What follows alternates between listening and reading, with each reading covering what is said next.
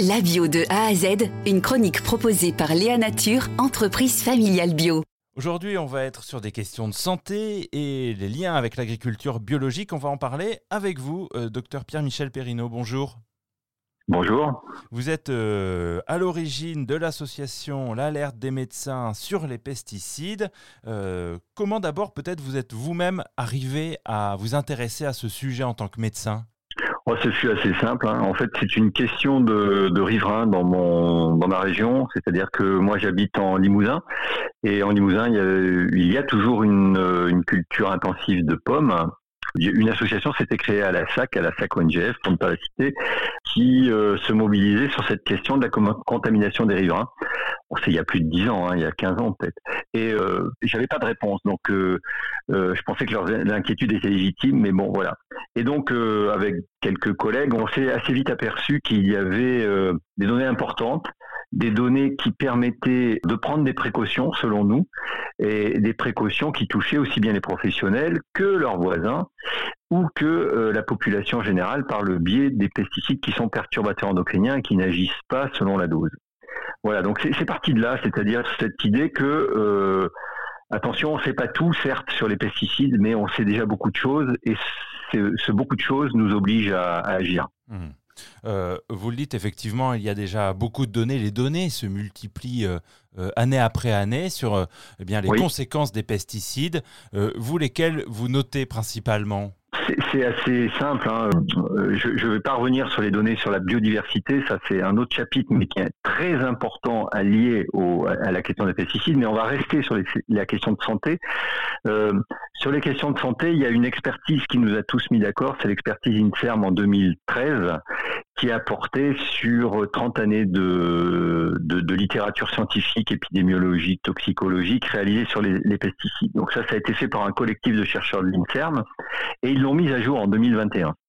Eh bien, en 2013, l'INSERM disait bah, il y a huit pathologies chez les pros pour lesquelles euh, on a un lien entre exposition aux pesticides et, et, et, et maladies. C'était déjà pas mal, sauf qu'en 2021, euh, il y en a 16. C'est souvent comme ça en recherche, c'est-à-dire quand un sujet euh, émerge, il y a plus de recherches dessus et du coup, euh, il y a plus de preuves. Voilà, alors ce sont des cancers, ce sont des troubles cognitifs, c'est la maladie de Parkinson, euh, ce sont des troubles anxio-dépressifs, des tumeurs cérébrales. Enfin, il y, a, il y a différentes choses. Si on met ces données-là en complément des données sur la biodiversité, il est peut-être temps de, de, faire un saut vers le bio. Voilà. Mais cette, cette synthèse de l'INSERM, elle n'a pas porté que sur les professionnels, elle a porté également sur les riverains. Et, là également, on a, on a des surprises, c'est-à-dire qu'en 2013, euh, pour les riverains, il y avait une ou deux pathologies pour lesquelles euh, un petit lien semblait poindre son nez, parce qu'il n'y avait pas beaucoup d'études, sans doute.